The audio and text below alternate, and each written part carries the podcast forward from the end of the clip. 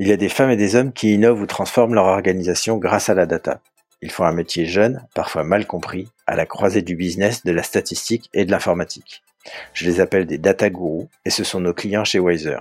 Dans mes interviews, je les fais parler de leur parcours, de leurs projets et de leur retour d'expérience. Bonjour Shafika. Bonjour Sébastien. Euh, je suis vraiment euh, ravi de pouvoir te, euh, échanger avec toi aujourd'hui. et surtout que tu fais partie des, des, rares Chief Data Officers qui viennent des mathématiques. Et donc, je vais te faire un peu parler là-dessus. Et si tu pouvais commencer justement par nous raconter ton parcours rapidement et nous dire comment tu en es venu à faire ce métier.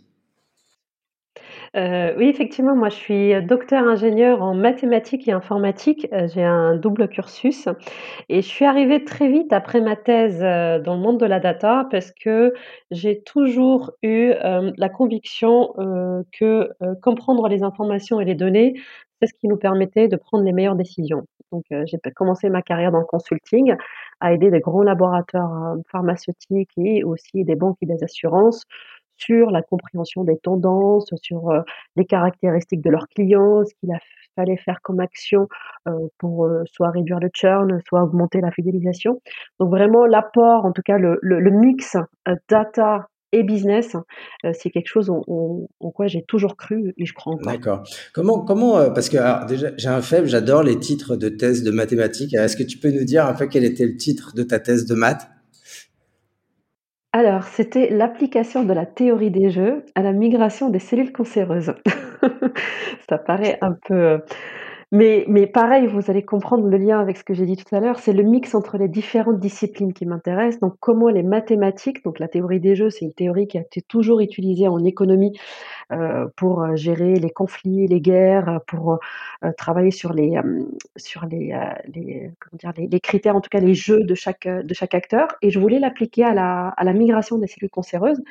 En fait, on se rend compte que les cellules, en tout cas les, euh, les, éléments biologiques, euh, ont de la rationalité en eux. Et du coup, ils jouent un jeu entre eux. Le jeu, c'est quoi? C'est la survie euh, de, l'organisme. Et donc, du coup, pour comprendre ce qui fait qu'une cellule survit ou pas, faut voir ce que les autres protéines, les autres protéines font pour qu'elle adapte son jeu pour la survie de l'organisme. Ah, du coup, je comprends mieux finalement le glissement vers ce que tu as fait ensuite dans la, dans la prédiction des comportements finalement.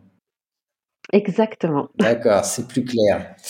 Euh, ensuite, on a partagé le même employeur parce que tu as passé 8 ans chez L'Oréal. Euh, c'était pas en même temps. Euh, qu'est-ce que tu faisais chez L'Oréal? Alors, chez L'Oréal, j'étais à la recherche et innovation et je m'occupais de la transformation data et digitale.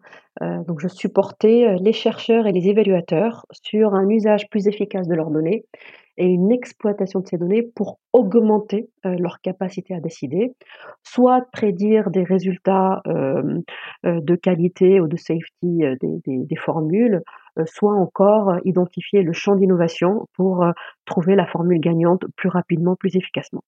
D'accord, ok. C'est ouais, pour avoir travaillé de loin avec la recherche et l'innovation de, de L'Oréal, c'est un, c'est un monde à part entière. Je pense que ça a dû être très intéressant. Exactement, très. Et ensuite, tu passes chez Suez. Alors, comment on passe de L'Oréal à Suez? Qu'est-ce qu'il y a comme point commun euh, entre ces deux, ces deux boîtes? La data et le service. Euh, moi, c'est des choses extrêmement importantes. La beauté, c'est un service euh, qu'on donne aux gens qui leur fait du bien et le service environnemental, c'est quelque chose de vital. Sans, sans, sans l'eau et sans le recyclage et sans l'économie circulaire, on ne peut pas vivre. Donc c'est vraiment la, raison, la cause qui, m'inspire et, franchement la data, que ça soit chez la cosmétique ou l'environnement, il y a quelque chose de très en commun, c'est la mettre en forme, accessible, exploitable, toujours pour mettre l'humain au centre, comment chaque personne dans une organisation peut utiliser la donnée pour s'augmenter et être plus efficace dans son daily work. D'accord. Est-ce que tu peux nous dire deux mots sur Suez parce que ça fait partie de ces, grandes boîtes euh, énormes qu'on ne connaît pas toujours? Suez, c'est un leader de l'environnement. Euh, on, travaille sur deux métiers. Le métier de l'eau, donc euh, la distribution de l'eau et la collecte de l'eau usagée, et tout ce qui est déchets, donc la collecte du déchet et son recyclage. D'accord, c'est mondial, c'est une boîte mondiale? Exactement, c'est une boîte mondiale. On est 90 000 collaborateurs et on agit à, tous les endroits du monde. Et peut-être vérifier votre facture, vous êtes peut-être client Suez. c'est peut-être. Euh, quelques mots. Donc là, tu as, une feuille de route assez chargée. Tu peux nous tu peux nous la détailler et puis après, je te poserai des questions un peu plus dans sur l'opérationnel des datas que tu manipules. Mmh. Alors nous, à la Data Office chez Suez, euh, donc on existe depuis deux ans et demi. Euh, on a un objectif de, euh, mener la transformation data du groupe. qu'est-ce que je veux dire par ça? il y a trois volets. un premier volet qui est technologique certes, avec lequel on travaille avec l'IT, main dans la main. c'est essentiel d'avoir les bonnes plateformes qui permettent un catalogage des données, de leur qualité et de leur accessibilité. Un deuxième axe qui est autour de l'organisation.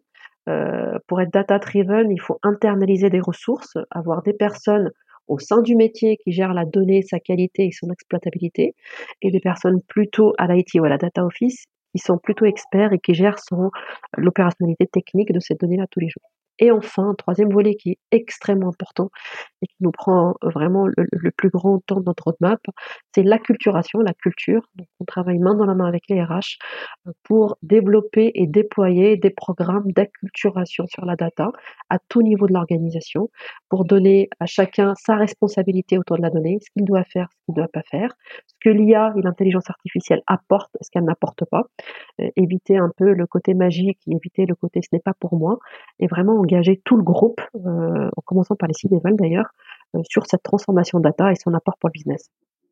Donc c'est ouais, c'est un vrai projet de transformation. Il est euh, d'où est venue l'idée, l'envie de, de, lancer ce projet, entre autres en te recrutant, puisque je pense que c'est ton recrutement qui a lancé un peu ce sujet? Exactement, exactement. Donc moi, je suis recrutée par la Chief Digital Officer, euh, qui est arrivée, euh, 8 mois avant moi et en fait, euh, il y a un un fort sponsoring, du du CEO, qui a souhaité, qu'il y ait, une vraie, ce qu'on appelle nous la la gouvernance, la décentralisation gouvernée. Suez est un groupe très décentralisé, chaque BA a son propre, activité IT, data et business et notre objectif à nous, c'est de créer un langage commun entre les départements, pour, maximiser, l'exploitation des données entre BA et entre domaines. Euh, Suez a toujours utilisé les données, a toujours monitoré les données de nos clients, donc euh, c'est quand même quelque chose qui existe depuis, euh, depuis longtemps, depuis la création de la société, je veux dire On manipule des données des usines, de l'IoT, des capteurs. Là, l'idée, c'est comment on crée les ponts entre les différents domaines, comment on crée les ponts entre les différentes régions pour avoir plus de cas d'usage, plus de capacité d'exploiter la donnée, du coup une meilleure performance de nos équipes et une meilleure satisfaction de nos clients. D'accord. Donc si, si, je reformule, en fait, chaque, euh, chaque pays avait une certaine autonomie sur la production et la consommation de sa donnée, et le plan de transformation vise finalement à permettre le partage de l'ensemble de ces données à un niveau plus global. Euh, exact. En fait, ils le maintiennent l'autonomie. Ça, c'est extrêmement important. C'est toujours, euh, le cas. L'idée est juste de créer des ponts, donc des projets transversaux qui permettent de partager des KPI, qui permettent de partager, euh, des cas d'usage d'intelligence artificielle et de faciliter leur scalabilité entre un endroit et un autre. Donc c'est vraiment fluidifier, la communication entre les régions et les process. Est-ce que tu peux nous donner quelques exemples de, cas d'usage, justement, parce que bah, tu, parles de services qui nous concernent tous les jours et c'est pas nécessairement facile d'imaginer comment euh, l'IA ou d'autres cas d'usage euh, peuvent euh, améliorer ces services-là. Bien sûr, je peux vous donner un premier exemple dans le déchet, donc dans le waste. on a, vous savez, quand on récupère le déchet de, nos poubelles, nos citoyens, ces, ces, déchets-là arrivent à l'entrée des incinérateurs et on a des opérateurs, donc des personnes, nos équipes qui sont devant des écrans. Souvent, c'est entre 5 et 7 écrans et ils doivent détecter euh, avec des caméras qu'il n'y ait pas un objet indésirable qui rentre, par exemple euh, un matelas ou un objet inflammable, euh, parce que s'il rentre dans l'incinérateur, vous imaginez qu'il faut tout bloquer, ça peut être très dangereux et il faut tout bloquer et tout mettre en qualité. Ça coûte beaucoup d'argent.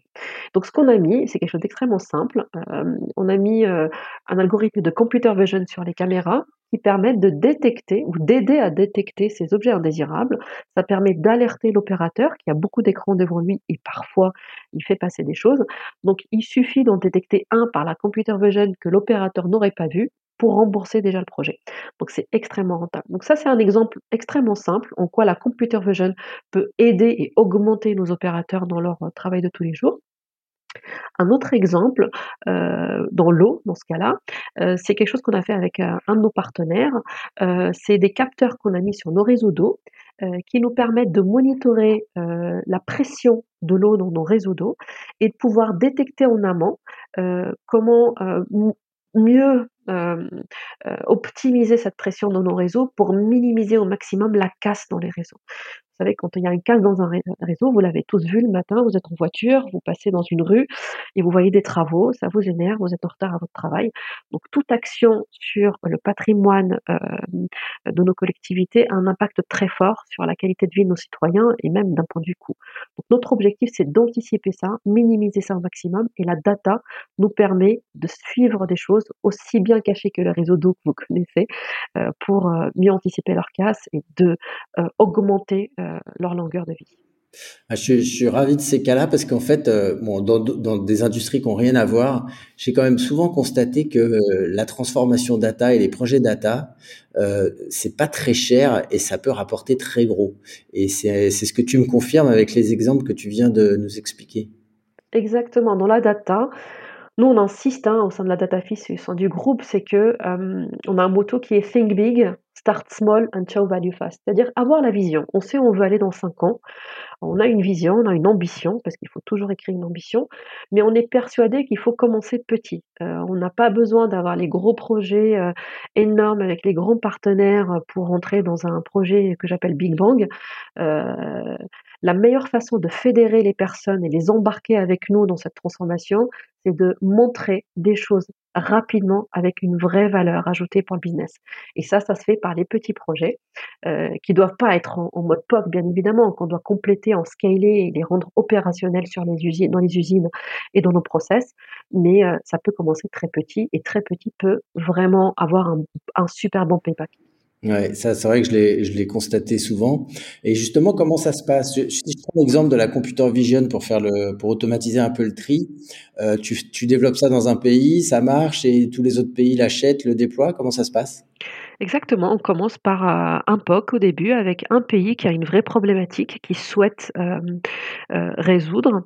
Donc là, on a commencé par le UK, notamment. On a un programme qui s'appelle le Digital Hub, c'est un programme d'accélération. Donc on demande à nos BA de nous transmettre des idées de projets tous les six mois. On en sélectionne un certain nombre et on les déploie pendant six mois. Et à la fin, on a un MVP qu'on peut compléter après par un produit industrialisable s'il vaut le coup, ou on peut arrêter, hein, ça nous arrive d'arrêter, on se dit c'est pas le bon moment. Et une fois on a euh, industrialisé un moment, on fait le tour du monde et on propose à d'autres à BA euh, qui le prennent et qui le et qui le qui l'installent également. Donc on est vraiment dans le Think big and start small. On commence petit, à un endroit où ça marche et ça monte la valeur. On fait le change management qu'il faut, on le scale et l'industrialise, et après on le déploie un peu partout dans le monde. Super. Donc là, ça fait deux ans et demi que tu es là. Tu as, réussi à lancer le déploiement de combien de projets? Alors aujourd'hui, on a une plateforme euh, qui permet cette gouvernance IA. Donc on a créé une plateforme dans laquelle on met euh, tous les projets euh, IA qu'on mène. Donc il y a des projets que nous, côté Corp, on mène. Il y a beaucoup de projets que les BA mènent directement. Donc on a à peu près une trentaine de projets que nous, on a menés depuis deux ans et demi, dont à, peu près un tiers sont déjà industrialisés. Donc je parle vraiment de la partie Corp. Et qu'est-ce que tu, calcules un ROI ou euh, comment ou c'est pas quelque chose qu'on te demande? Si, si, on, essaie, on fait ce calcul-là avec les BA parce que c'est eux qui sont plus proches du payback. Euh, donc, bien évidemment, pour montrer de la valeur à d'autres BA pour qu'elles achètent le projet, c'est important de leur montrer le payback. Euh, et, vu que notre choix des sujets a été lié à un payback potentiel, mmh. c'est assez facile de trouver un payback derrière. D'accord. Ok. Bon bah super. Euh, j'aimerais que tu nous dises quelques mots sur ton programme de, formation des, managers de l'organisation. Euh, moi, chez L'Oréal, j'ai vécu euh, un programme de formation at scale sur la transformation digitale, mais j'ai pas encore assisté à des programmes de formation sur la data, sur la transformation data. Hmm. Alors nous, on a avec l'académie, donc c'est notre équipe RH formation en interne, on a créé trois personnes autour de la formation. Un persona, le premier, le Data for All. Donc, c'est comment j'explique à tout le monde au sein de l'organisation ce que c'est que la data, ce que c'est que l'intelligence artificielle, ce qu'elle permet de faire, ce qu'elle ne permet pas de faire. Donc, c'est vraiment de la démystification. Dans ce programme-là, on met aussi euh, nos C-level, donc euh, nos, nos 200 euh, managers, big managers en tout cas du groupe, et on, les forme, euh, notamment dans ce programme qui s'appelle Data for Leaders, qu'on fait avec un de nos partenaires. Euh, on les forme sur huit mois euh, sur plusieurs masterclass, donc c'est du présentiel, digital, on va dire euh, sur Teams. on n'a pas pu le faire en présentiel, euh, dans lequel on explique les erreurs à ne pas commettre en data et on démystifie avec une intervention souvent d'un CDO ou un, CEO de, de groupe externe qui nous explique comment ils ont fait et on, on challenge et on travaille en workshop. Donc ça, c'est vraiment la première partie Data for All. Ça concerne les C-Level dans un premier temps et après tout le monde au sein de l'organisation par des programmes de e-learning qu'on développe avec l'académie. Deuxième niveau qui s'appelle Data for Users. Donc c'est plutôt un peu plus hands-on, hein, donc c'est beaucoup plus pour les gens qui manipulent la donnée tous les jours. Donc ce sont des formations sur des outils de BI, comment faire du dashboarding, comment on s'assure de la qualité de nos données. Euh, donc c'est aussi des formations pour nos data stewards qu'on nomme, euh, sur des aussi des soft skills. hein. c'est comment j'anime euh, des workshops autour de la data. Donc ça c'est le niveau 2 data for users. Et enfin, on a un troisième persona qui est data for expert, qui est plutôt euh, pour nos data scientists, euh, data engineers, data architectes. Comme vous savez, les technologies, les outils, les langages euh, évoluent beaucoup dans le temps. Et donc, on, est, euh, on doit maintenir nos experts en interne à la page de ces programmes, euh, de ces technologies, pardon. Et donc, du coup, on a des programmes de formation euh, dédiés pour eux. C'est sous différents formats. Ce sont des vidéos d'acculturation, c'est des, euh, des cours sur des plateformes externes, c'est du présentiel. Donc, euh, c'est un peu à la carte. D'accord. C'est euh, assez impressionnant. Il y a combien de personnes qui sont passées euh, dans ce programme en tout, à peu près? En tout, si je fais les trois programmes euh, en tout, on est euh, euh, à peu près, je dirais, à, à 400, 400 personnes formées entre, le, digital physique, entre guillemets, et, le e-learning. Et tu arrives à déplacer tes C-level, c'est souvent les plus durs à, choper dans ce genre de programme? Alors on a eu de la chance, on a de la chance chez Suez. Euh, nos leaders sont très curieux, ils ont envie, euh, ils sont très curieux, ils ont envie d'apprendre ces nouvelles technologies-là. Tout le monde est convaincu de l'importance de, se transformer, de l'importance d'être à la page dans ces technos. On entend beaucoup dans les journaux, on entend beaucoup des articles euh, partout et, j'ai de la chance d'avoir une académie qui me soutient beaucoup là-dessus. Donc non, non, ils, ils viennent et ils sont ravis en tout cas. D'accord. Donc, ce que, ce que je vois, c'est que tu as, un job où c'est en gros euh, moitié management, moitié leadership quand même, ou euh, c'est cette proportion-là? Alors, je dirais trois parties, euh, un tiers technique, un tiers management, un tiers leadership, oui. D'accord. Comment, enfin, comment tu, comment tu vis ça? Tu manages une équipe de combien de personnes? Alors, on est une petite équipe, on a une dizaine de personnes. On est une toute petite, mais on anime une communauté de 250 personnes et je pense que c'est ça la force. La force ne se fait pas par la taille de l'équipe directe, mais par les personnes qui suivent une roadmap et qui interviennent d'une façon régulière à sa construction et sa, trans- et sa, en son déploiement. Et comment tu arrives à... Parce que c'est toujours un peu délicat d'avoir, effectivement, d'être dans une logique d'animation, là où euh, souvent la culture dans les entreprises, c'est quand même la hiérarchie. Et alors, c'est peut-être pas pareil chez vous, ou est-ce que toi, tu as mis en place quelque chose qui permet justement d'avoir ce leadership sans hiérarchie? Alors, on m'a posé une question à un moment, on m'a dit comment euh, tu as pu euh, justement créer cette, cette, euh, ce poste. Comment? Et, je pense que le poste euh, de CDO, en tout cas, on ne le crée pas parce qu'on veut, on le crée parce qu'on fédère. Donc si on explique le, le why on, on embarque les personnes et qu'elles y voient leur intérêt, elles viennent automatiquement. Donc je pense que notre challenge à la Data Office pour créer cette animation, c'est de comprendre quels sont les pain points et les besoins des autres et qu'est-ce qui ferait qu'ils viendraient et reviendraient. Et c'est comme ça qu'on a attaqué plutôt que euh, comment je transforme le, le, le, le- groupe avec les outils qu'on a dans nos- notre sac à dos et euh, qu'on est venu euh, et qu'on a appliqué déjà dans d'autres sociétés. Donc clairement, la démarche, par exemple, que, qu'on a eue chez L'Oréal est complètement différente que celle de Suez, hein, pour faire la comparaison entre les deux sociétés. Les cultures sont extrêmement différentes, les pain points sont très très différents et l'ambition est différente. Donc là, vraiment clé pour fédérer et mettre cette communauté autour de la table, c'est de comprendre qu'est-ce qui les gêne et en quoi notre rapport à nous, Data Office, peut les aider.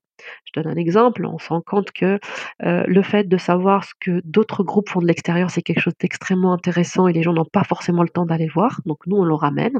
Avoir des méthodologies des, des, méthodologies de process de cleansing, de mise en forme de la data, de avoir un langage commun, de cataloguing, ça c'est quelque chose qui manque et qu'on apporte. Avoir des expertises en intelligence artificielle pour faire ce qu'on appelle le test and learn, d'expliquer en quoi ces technologies peuvent faire, sortir du buzzword qu'on entend à l'extérieur et tester concrètement. Euh, c'est quelque chose aussi que les personnes attendent et qui sont de, de tester et d'apprendre. Donc euh, la fédération vient par le why, quel intérêt à ce que la personne vienne, et non pas parce que c'est un manager qui lui dit que c'est obligatoire. D'accord, vachement, vachement intéressant. C'est quoi tes, grands enjeux à venir là, ou euh, tes, tes, craintes, s'il y a des choses compliquées qui t'arrivent? Alors les grands enjeux, euh, ils vont rester vraiment culturels. Euh, c'est-à-dire comment on embarque tout le monde à toute organisation, que c'est de leur responsabilité, qu'on ne mène pas un projet IT ou digital sans penser à la data et sa gouvernance. Euh, donc la culturation, euh, ce que je peux faire, ce que je peux pas faire. Moi, si chacun dans son travail peut dire en quoi cette data peut m'aider et en quoi je peux m'améliorer mon quotidien grâce à une, grâce à cette donnée ou grâce à un projet intelligence artificielle qui peut m'aider et qui vient nous voir, ça serait vraiment un succès. Donc, euh, notre challenge, c'est de responsabiliser chacun et que chacun revienne vers nous pour créer de la valeur grâce à cette donnée. D'accord. Bon, bah, ça, ça paraît être une, feuille de route intéressante. Euh, pour conclure, qu'est-ce que tu dirais à euh, quelqu'un aujourd'hui qui serait en train de faire une thèse de maths, pas nécessairement sur la théorie des jeux, et, euh, dont et, qui serait intéressé par par ce que tu fais là, par ce type de carrière, par ce type de métier? Ce que je voudrais dire, c'est oser. Ce métier-là, il demande beaucoup de courage, parce qu'il faut oser, il faut aller dans des endroits où on maîtrise pas forcément, mais il faut tester quand même. Euh, il faut aussi être beaucoup à l'écoute, euh, écouter ce que les autres veulent, leurs besoins, euh, les problématiques pour fédérer.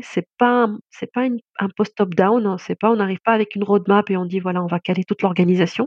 Personne ne suit, donc il y a beaucoup de leadership et beaucoup de compréhension et d'écoute et de l'empathie. Euh, il y a des endroits où ça avance plus que d'autres, il y a des endroits où ça avance pas par manque de compréhension, il y a des endroits par manque de de peut-être de courage, heu, peut-être de temps, heu, donc il faut vraiment être à l'écoute et être patient et enfin, heu, ne pas oublier que, heu, il faut quand même avoir de la technique, de suivre le marché, de suivre ce qui se passe.